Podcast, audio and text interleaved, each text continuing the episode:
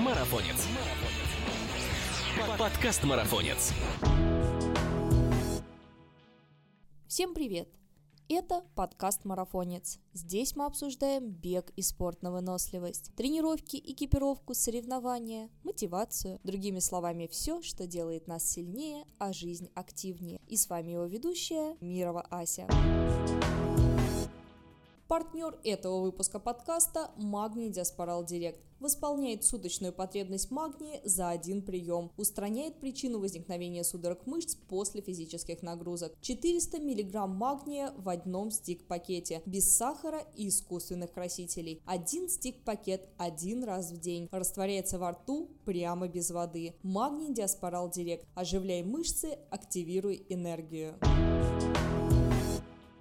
Этот подкаст будет полезен тем, кто дал себе волю сделать затяжную паузу во время зимних заморозков, либо был вынужденно лишен удовольствия совершенствовать физическую форму к наступлению сезона, который в этом году решил отсрочить свое наступление. Впрочем, слушателям подкаста опоздание тепла может быть и на руку. Есть время впитать информацию и выжать ее на восстановительных тренировках. О том, что еще можно успеть, а чего уже не наверстать, расскажет наш спикер Надежда Столярова, сертифицированный тренер по бегу UESCA, фитнес-реабилитолог, ASICS фронтранер и волонтер фонда «Больше, чем можешь», о котором мы сегодня вам тоже расскажем.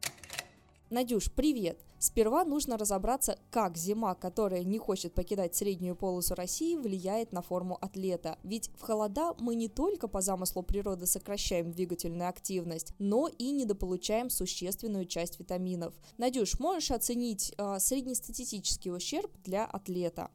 А, вообще, я лично отношусь к зиме, наоборот, как к возможности свою форму улучшить, потому что э, мы не бросаем тренировки зимой, мы продолжаем работать, мы просто немножко меняем специфику работы. То есть, э, если человек и атлет хочет прогрессировать в новом сезоне, то зимой обязательно надо работать хотя бы в поддерживающем режиме. Единственные минусы, скорее, у нас это как раз плохая погода на улице, апатия из-за того, что нету солнышка, но это скорее осень, весна такие из-за того, что на улице так промозгло и нежелание выходить в холод, и дефицит э, витамина D, например, или э, железа, что э, мешает встать, заставить себя встать и продолжить тренировки. Но это все решается именно контролем и приемом витаминов и, соответственно, постановкой цели. То есть у меня к зиме, наоборот, нет претензий, потому что зимой мы, наоборот, прогрессируем и набираем формы. Но если зимой лежать на диване, то, конечно, да, форма очень сильно будет уходить. Наверное, многие уже слышали про качающихся подснежников, готовящих тело к пляжному фото с весны. Так вот, кажется, такой феномен не ограничивается тренажерным залом. И в спорте на выносливость свой букет подснежников тоже найдется. Насколько опасно внезапно вылезать из-под снега для систем организма? А, на самом деле, да, это моя любимая категория ребят, которые всю зиму отдыхали, ничего не делали, потом приходят и говорят, мне через два месяца надо поставить личник, а, вот в том году я побегал так, зимой нифига не делал, в этом году хочу пробежать лучше. А, в общем, если э, здесь, э, во-первых, нужно делить людей на две категории. Есть новички, у которых нет базы, и для них это очень опасно, потому что у нас тело максимально адаптивное, оно очень быстро подстраивается как под нагрузку, так под ее отсутствие. То есть если даже когда-то в прошлом, а, в том году, например, мы получили хорошие результаты, потом зимой мы ничего не делали, чтобы нам этот результат повторить, нам нужно опять подготовить опорно-двигательный аппарат к ударной нагрузке, вернуть аэробную выносливость, какие-то аэробные составляющие, вернуть вообще э, тело в ту форму, в которой мы были в прошлом, а, и только потом настраиваться на какое-то улучшение этой формы. То есть невозможно просто три месяца тренироваться, потом э, полгода ничего не делать, и потом за три месяца опять прогрессировать. То есть это все равно какой-то должен быть замкнутый цикл постоянных тренировок. Вот. Также у нас э, тело э, быстро адаптируется как к набору формы, так и ее потере. То есть если мы больше двух недель ничего не делаем, мы просаживаемся аэробно, у нас тело отвыкает от ударной нагрузки, и, соответственно, э, если человек новичок, и у него нет какого-то огромного бэкграунда в виде, там, не знаю, карате, танцев, плавания, ну, какого-то спортивного детства, что может его как-то позволить ему быстрее вернуться в форму, э, это чревато, конечно, травмами, в первую очередь, опорно-двигательного аппарата. Ну и во вторую очередь, если есть какие-то проблемы сердечно-сосудистой системой, э, можно получить и там еще себе каким-то бонусом проблемы. Но сердечно, со стороны сердечно-сосудистой системы их получить сложнее, потому что все-таки у нас э, нервная система очень хороший защитный механизм, и мы скорее первым делом уйдем в перетрен. А что касается получить проблемы с точки зрения опорно-двигательного аппарата, это очень просто, потому что аэробный человек восстанавливается быстрее, человеку становится легко бежать, он чувствует, что он может делать больше, хочет делать больше, и начинает форсировать события, форсировать нагрузку и давать слишком большую ударную нагрузку на ноги, и отсюда вылазят самые распространенные беговые травмы, начиная с голеностопа, коленей и выше по всей системе. Соответственно, вылазить резко достаточно э, опасно, все равно нужно хотя бы первое время давать себе какие-то легкие водные нагрузки, и всегда мы начинаем с ОФП. ОФП — это основа основ бегуна, все об этом забывают, э, все думают, что бег — это только бег, хочешь бегать долго и быстро, беги долго и быстро. Нет, хочешь бегать долго и быстро безопасно, начни обязательно с ОФП и укрепления своего опорно-двигательного аппарата. То есть правильно ли я тебя понимаю, что каждый раз после какого-то двухнедельного простоя не нужно возвращаться к самым азам и какая-то база все-таки сохраняется? Или каждый раз стирается все подчистую? Конечно, не подчистую. Во-первых, всегда а, заново набрать форму сильно проще, чем мы это делали впервые. То есть самое сложное это начать в первый раз. Потом, сколько бы ни было перерыва, конечно, будет сложно, но будет сильнее, легче и гораздо быстрее набираться, да. И, соответственно, чем дольше перерыв, тем больше времени тратится на набор формы. Если это перерыв две недели, то пару легких пробежек, и мы, считаю, снова на коне. Если это перерыв месяц, то там уже нужно немножечко больше давать более легкую нагрузку, снова возвращать объемы. И э, чем атлет более тренирован до этого, тем быстрее он будет восстанавливаться. То есть если это новичок, который только начал бегать и сделал перерыв, ему будет немножко сложнее, чем человеку, который уже бегает не первый год, и у него есть какой-то бэкграунд. Опять же таки, новички делятся тоже на две категории. Первые, это которые до этого никогда спортом не занимались и только вошли, им будет чуть сложнее. Вторые, у которых есть какой-то там бэкграунд детских секций, им будет чуть проще. Но все равно надо понимать, что каждый раз после перерыва нужно давать себе хотя бы какое-то время на то, чтобы раскачаться и прийти в себя. Да, возможно, будет чуть-чуть э, сложно после перерыва, но не надо думать, что все, мне надо все начинать заново, все плохо. Нет, надо понимать, что это всего лишь временное, э, временные трудности, которые я преодолею, если дам себе спокойно войти в форму и войти в ритм. Да, но можно ли отработать упущенное объемами? Бегать каждый день или, скажем, через один день, но так далеко и долго, чтобы уж наверняка дать долг форме? Но это работает не так. Опять же, у нас очень важна постановка цели. То есть мы всегда двигаемся а, зависимо от цели. Если цель была марафон, тогда, да, нужно а, набирать объемы, объемы легкого бега, чтобы хотя бы вернуть вот эту вот ударную нагрузку. И опять же, здесь нельзя каждый день бегать, потому что, ну, у тела есть какой-то лимит. Оно каждый день берет вот эту ударную нагрузку, не успевает ее переваривать, отсюда появляются травмы. Здесь гораздо логичнее будет э, чередовать беговую нагрузку и какой-то кросс-тренинг в виде бассейна, велосипеда, эллипсоида, чего-то такого, где аэроб аэробно человек находится в рабочем режиме, то есть аэробно мы себя поддерживаем, а ударной нагрузки нет. То есть таким образом мы, получается, и аэробно даем себе возможность восстановиться быстрее, и тело отдыхает, успевает переварить ударную нагрузку. Но, соответственно, если у нас а, цель была какая-нибудь короткая и быстрая, тогда нам нет смысла вообще объем наматывать. Мы объем до какого-то уровня доводим, и там лучше давать какие-то короткие интенсивные вставки, опять же таки короткие, для того, чтобы тело успевало их переваривать, потому что без восстановления и а, вот этого а, дать, а, если не давать телу возможности эту нагрузку переварить в адаптации, то мы у себя только забираем, забираем и не адаптируемся. То есть нельзя прям ничего не делать, потом взять и сделать все. Все равно во всем должна быть плавность и постепенность. И обязательно надо помнить про то, что восстановление — это самая, самая важная часть тренировочного процесса, потому что без грамотного восстановления и грамотного распределения нагрузки и отдыха прогресс невозможен. Конечно, будет вот этот вот набор какого-то плато, когда человек быстро прогрессирует, когда он вновь чем-то начинает заниматься, потом он на это плато выходит, и чтобы с него сдвинуться, уже должны быть грамотно распределены тренировки, разнотипные тренировки, разноплановые и восстановление, восстановление, восстановление. Сон, отдых, еда обязательно должны присутствовать. Ты абсолютно права, говоря о том, что тренироваться легче, если есть какая-то цель. Я по себе знаю, как психологически, так и в стратегическом плане. И лучше бы выбирать эту цель заранее, не упираясь в сам старт. За сколько вот обычно начинается адекватная подготовка к соревнованию? Вот слово подводка тоже можно разделить на две части. Сама по себе подводка к конкретному соревнованию это тот период э, времени, в который мы снижаем объемы существенно сохранением интенсивности, чтобы тело успело отдохнуть, но при этом мышцы не раскисали. Это зависит от дистанции. Да? У марафона это может быть месяц, у полумарафона 2-3 недели, у коротких э, расстояний типа десятки, пяти километров, что-то вроде недели. А чтобы подвести себя тренировками, конечно, в идеале мы должны э, примерно вот в конце сезона соревновательного, это сейчас осень закончится, прикинуть, что мы бежим в следующем году, чтобы грамотно распределить себе, как мы будем тренироваться зимой, на что нам нужно сделать упор. Обычно э, это идет упор на силовую выносливость, на мощность, потому что чтобы бежать быстрее, дольше и дальше, обязательно нужно становиться сильнее и мощнее, работать над мышцами, чтобы мышцы держали корсет тела, а, чтобы тело не уставало, чтобы тело преодолевало все, а, все вот это, что мы ему приготовили в сезоне. Ну и плюс мы таким образом держим себя в руках и не бросаем тренировки зимой. Соответственно, перед зимой мы поставили себе цель-план и расписали весь сезон, потому что в любом случае это будет и что-то в мае, что-то будет в сентябре, что-то в июле, чтобы понимать, как много мы можем себе целевых событий поставить, поставить, на которых мы выкладываемся на 100%.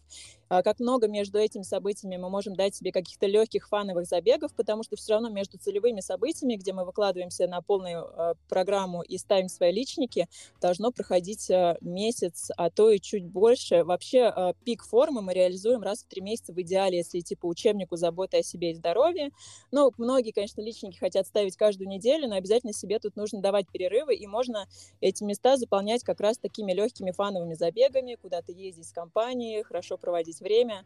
А, и в целом вернусь к вопросу изначально, который был задан. А, Все зависит от объема. Если, допустим, новичок хочет пробежать полумарафон, а сейчас он бегает только 10 километров на длительный, соответственно, ему нужно минимум 12 недель, чтобы плавно, без, э, безопасно подойти к полумарафону. Если это марафон, то примерно полгода нужно закладывать, чтобы, опять же таки, подготовить опорно-двигательный аппарат, укрепить ноги, поделать силовые а, и уже спокойно подойти вот к этой нагрузке, потому что это достаточно серьезная э, нагрузка на весь организм, это ударная нагрузка, это нагрузка не только на ноги, суставы и связки, это нагрузка на внутренний блок, на печень, на почки, на сердце. То есть это все нужно прекрасно понимать, любить себя и заботиться о себе, и обязательно готовиться. Ой, вот рекомендация любить себя мне очень нравится. Это дело нужное, правильно.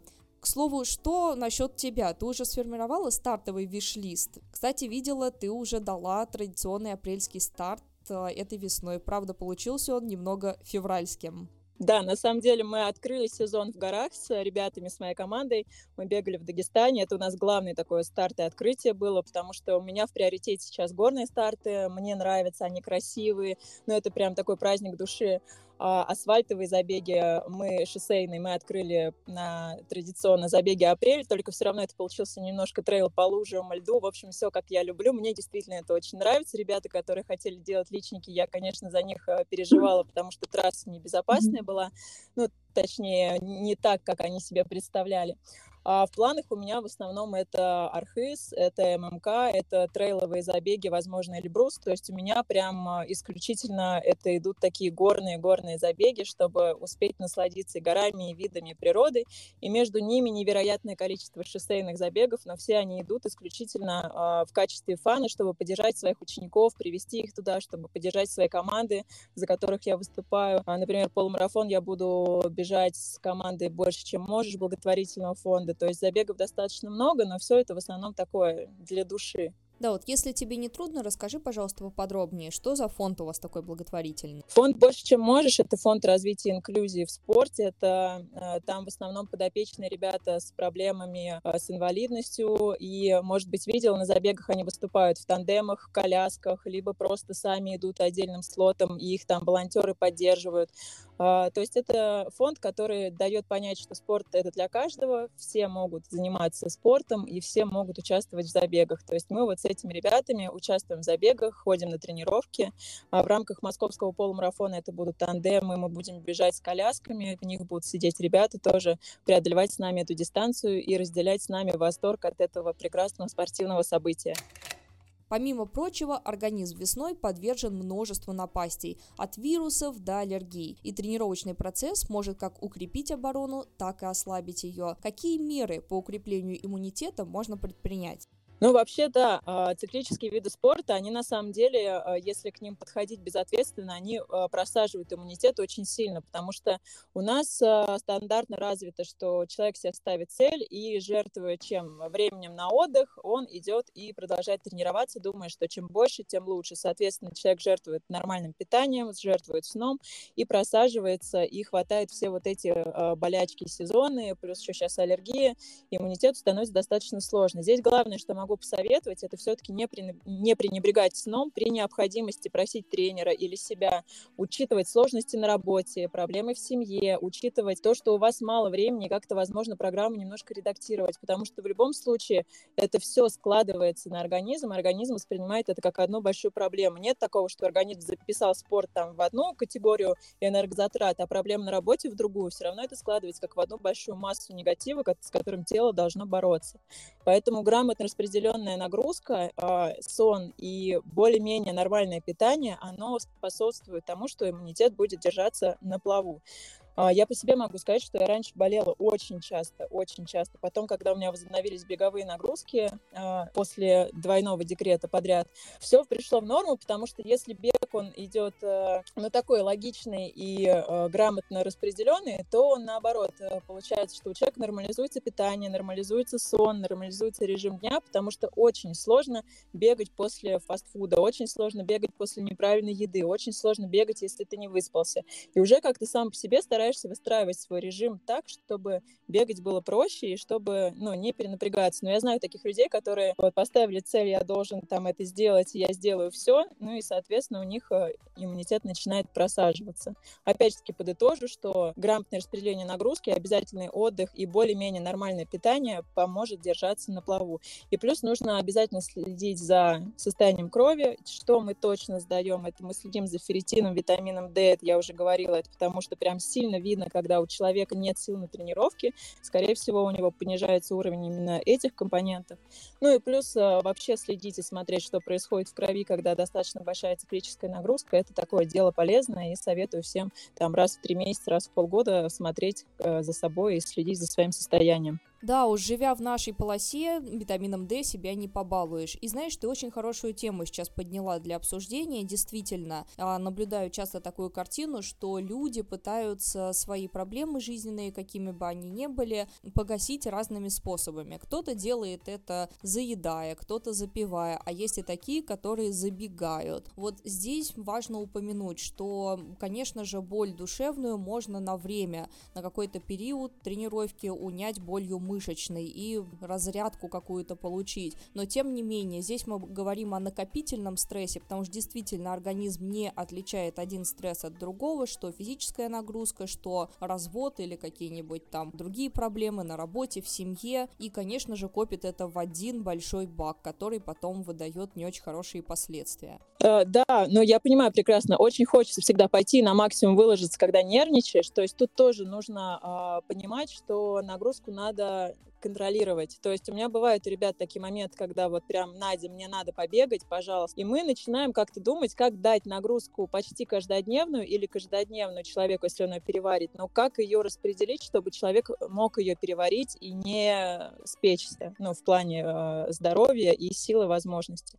То есть тут надо все равно немножечко себя пытаться держать в этом плане. Хотя бег он помогает, хотя бы легкие пробежки делать, хотя бы не увеличивать их максимально сильно, э, не стараться на каждой пробежке прям выложиться на все сто процентов, чтобы э, заесть вот этот вот стресс, выработка серотонина, дофамина и вот эти вот гормоны, которые делают нам легче после физической нагрузки. Знаешь, тут еще философский момент. Пропустив фазу подготовки, можно попытаться удержать свое эго от обиды за упущенное и не гнать на былом запале. Сдержать это довольно сложно, так как признать поражение, конечно, никому не хочется. А уж возвращаться к началу и вовсе кажется позорным. В первую очередь перед самим собой, конечно. Как же преодолеть этот эмоциональный момент и не поддаться порыву?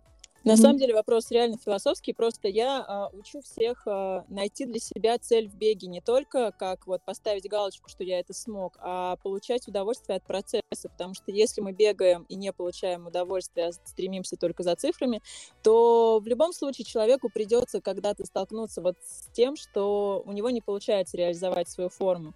И обычно это проходит через 2-3 э, травмы, когда человек к чему-то готовился, выкладывался, травмировался, у него не получилось, он подумал, что больше бег никогда, все это не мое, потом вроде бы вернулся, чуть-чуть переосмыслил свои э, цели и возможности, и в итоге вот э, через какой-то цикл данных событий человек начинает понимать, что в принципе бег это уже прикольно, и в принципе вот эти цели не так важны. Получилось хорошо? Нет? Ну тогда ладно. И тут надо понимать, что мы ставим на карту, потому что без подготовки пробежать свой личник какой-то и, возможно, травмироваться, потому что сейчас было недостаточно времени уделено на подводку, и выпасть из процесса надолго, либо принять то, что сейчас происходит, понять, что, правда, людям, окружающим тебя это не так важно, есть только ты сегодняшний и ты вчерашний, сравнить себя сейчас, себя вчера и понять, что я могу сделать завтра, и научиться это принимать. Потому что есть огромная проблема даже внутреннего самокопания, сравнивания себя, там, вот я в том году сделал вот так классно, в этом году я должен сделать еще лучше, а что было между мной в том году и мной в этом году, это огромная пропасть, это были другие обстоятельства, другие возможности, даже возможности для тренировок. Может быть, в том году было там ежедневно свободный часок на то, чтобы потренироваться, а в этом там только пару раз в неделю. Поэтому мы смотрим на себя сейчас, себя на прошлой неделе, сопоставляем за, против, понимаем, что э, это только мое, это только для меня, это мое здоровье, мое будущее, и принимаем взвешенное решение научиться не сравнивать себя с другими, а, научиться не переживать за то, что подумают другие. Это очень важно, и это поможет потом не только в беге, а в принципе в жизни. Вы же бегаете для себя, а, вы преследуете какие-то свои цели, и это как бы ваше, опять же здоровье, которое нужно любить, ценить и уважать. Ты знаешь, мне кажется, вот эта проблема, что обо мне подумают другие, она последнее время приобрела какие-то просто колоссальные масштабы. Возможно, все это произошло благодаря многочисленным челленджам, которые сейчас по интернету разыгрываются, да, где нужно какое-то неимоверное количество километров пробежать, или кто кого перегонит, кто кого а, там обгонит по объемам. И мне кажется, что эти соревнования, прежде всего, с самим собой, да, желание доказать всему миру, что я поставил перед собой цель, и несмотря ни на что, несмотря на все травмы, там, противопоказания, я ее добьюсь, они усугубляют вот этот вот психологический момент. Что об этом думаешь? На самом деле, да, и я заметила, что как только бег стал такой более-менее популярный, все именно хотят пробежать марафон. Я говорю, а почему марафон? Ну вот просто потому, что прикольно, вот просто потому, что вот там кто-то пробежал, и я хочу, или там я уже пообещал, а что это колоссальная нагрузка на тело, после которой тело приходит в себя еще месяц, а то и полтора-два, что это перегруз всех энергетических систем. Люди об этом вообще не думают. То есть как бы вот сами цели популяризовались, люди начали друг перед другом хвастаться, особенно вот эти вот бег дивана. Но это люди не понимают, что это реально не бег с дивана. Те, кто встал с дивана и пробежал марафон или полумарафон, и даже 10 километров, это те люди, у которых в любом случае был какой-то бэкграунд а, детских спортивных секций, либо они сами все более активные, и у них был готов опорно-двигательный аппарат. Человек, который не готов к этому, он всю жизнь ничего, ничего не делал, он просто не вывезет такую нагрузку ударную.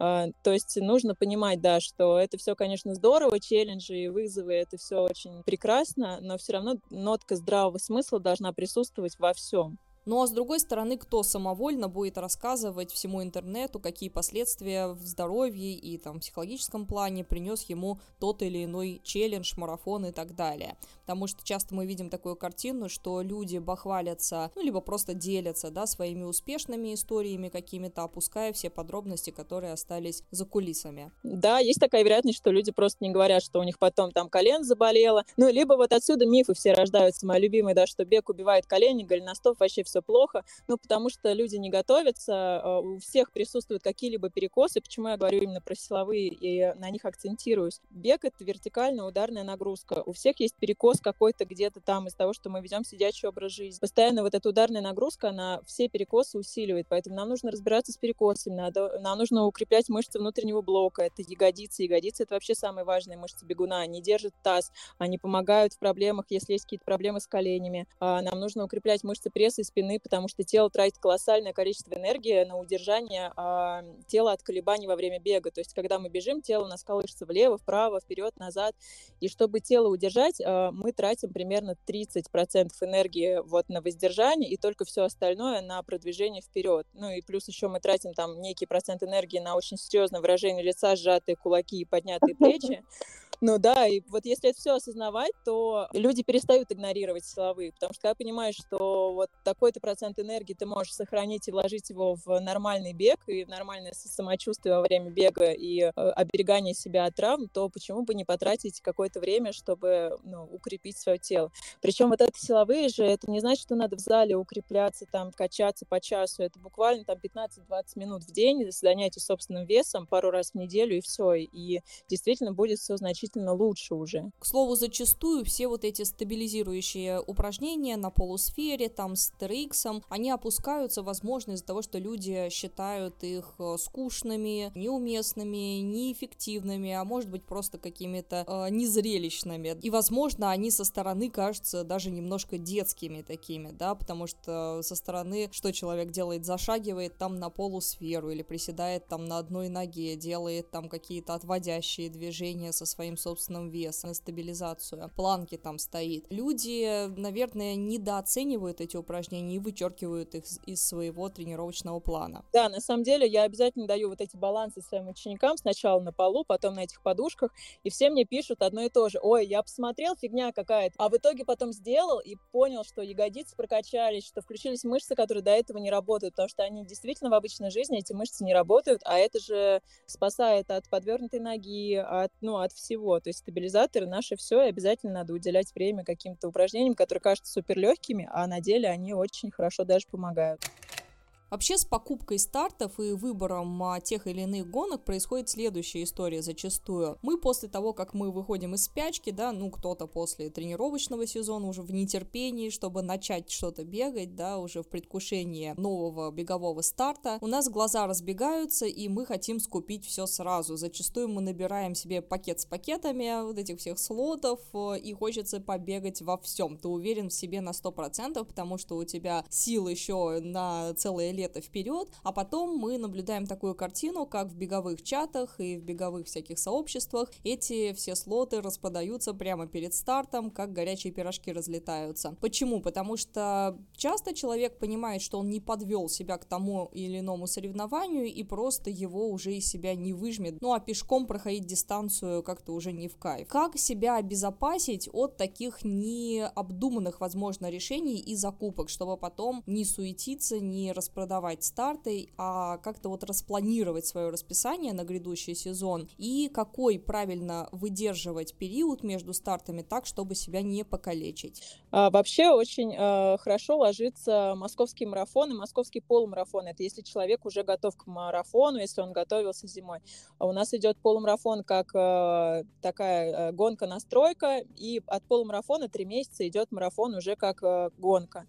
Соответственно, у нас, э, э если это пик пиковые какие-то значения, это у нас идет раз в три месяца э, в идеале. То есть мы вывели себя на пик формы, мы пробежали, получили какой-то хороший результат, и через три месяца мы можем а, подвигаться к другому результату. Это если какие-то темповые штуки. Если мы просто идем на преодоление, тут тоже все достаточно грамотно. А, как я уже примерно говорила, а, от десятки до полумарафона это 12 недель минимум, если мы уже более-менее готовы. От полумарафона до марафона еще 12 недель. То есть примерно от десятки до марафона марафона – это полгода подготовки бега с нуля. Если вы совсем новичок, то нужно закладывать обязательно а, вот такое количество недель. Если уже какой-то опыт имеется, какой-то набег километража есть, то тут уже немножко проще. Тут можно а, раз в 6 недель все-таки я бы какие-то целевые вещи стартовала. Если это вещи не целевые, а вписываются в недельный объем, допустим, да, а, ну, допустим, человек на длительных бегает там 18-20 километров, и у него вот, полумарафон после какого-то целевого события просто так вот он хочет по фану пробежать, то почему нет? Можно такие вещи набирать. Можно набирать много стартов каких-то коротких или каких-то красивых, которые хочется просто преодолеть, допустим, трейловые, которые там половину пешком люди идут. Их можно набирать, но э, надо прекрасно понимать, что целевые старты, на которых выкладывается человек на 100%, они должны идти с перерывом, ну, в идеале недель 6 хотя бы. То есть это полтора-три месяца, чтобы успеть выйти на форму, на пик формы, подвестись, сделать специфичные какие-то работы, снизить объемы. И вот в эти недели нежелательно какие-то большие длительные э, старты пробегать, э, ну, даже в плане поддержки. То есть это какие-то там коротенькие могут быть прикольные забеги вот, э, чтобы не мешать себе выходить на пик формы. Какие-то страшные просто ты сейчас цифры называешь, люди сейчас выключат на этом моменте подкаст, подумают, что мы им советуем а, один старт пробежать летом, который у нас в России всего лишь три месяца длится, а ты предлагаешь э, периоды такие между стартами выдерживать трехмесячные. Здесь, мне кажется, нужно пояснить, да, то, что не между всеми стартами, а именно между целевыми, да, правильно я тебя поняла? Ладно, я говорю про целевые забеги, когда мы выходим на пик формы. Так, понятно, конечно, можно понятно. стартовать хоть каждые выходные, пожалуйста. Если это вписывается в недельный объем, а, и это не какая-то страшная дистанция, можно бегать по фану а, каждые выходные просто давать себе немножко отдохнуть. Это я уже там, если мы идем заботой о себе, и мы выходим на пик и ставим какие-то прям свои а, цели, которые вот прям очень сильно хочется закрыть, там, конечно, нужно делать перерывы.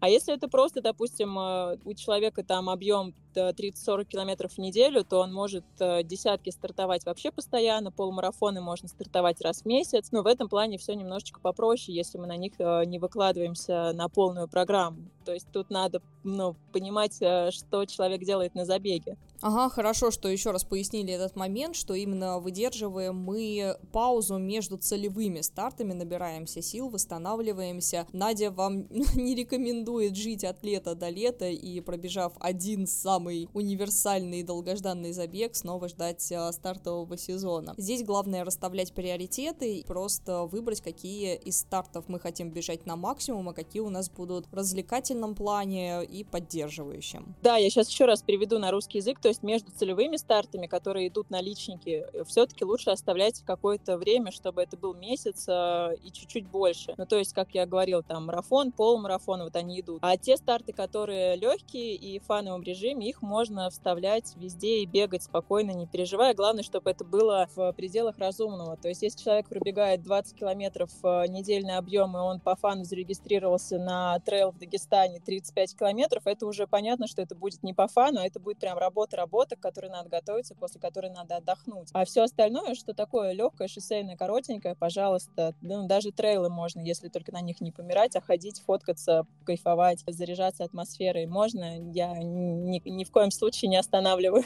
Знаешь, мне кажется, это может стать хорошим уроком на будущий сезон, ведь все, что с нами происходит хорошего и плохого, к сожалению или к счастью, должно, по идее, чему-то нас учить. Какие бы рекомендации ты дала на окончание сезона, когда с понижением температуры снова начинает падать мотивация? Словом, как войти и не выйти из формы снова на будущий год? Я очень сильно рекомендую прикинуть забеги, которые хотелось бы пробежать в следующем году. Возможно, забеги, на которых не получилось реализоваться в этом году, не получилось к ним подойти так, как хотелось бы расписать их прям по датам себе в столбик, когда а, что планируется бежать, прикинуть, какая подготовка должна а, пройти к этому, и понимать, что осень, зима — это а, ваша тумбочка, с которой вы пойдете успешную подготовку ко всем этим стартам. То есть не обязательно бегать много, не обязательно бегать быстро. Осень и зима — это то время, когда достаточно выходить пару раз в неделю на легкие пробежки, чтобы просто поддерживать ударную нагрузку. Можно заменять это лыжами, сноубордом, бассейном, чем угодно. И э, просто дать э, телу возможность э, делать несколько силовых работ, э, понимая, что это возможность стать быстрее, сильнее и дойти до целей, которые не, не реализованы в этом году. То есть планирование обязательно, прикидывание стартов заранее обязательно. Это помогает держать себя в форме, держать себя в руках и не э, уходить вот в это отчаяние, хандру осенне-зимнюю, когда не видишь э, цели на горизонте, и значит можно расслабляться, ничего не делать и вот это вот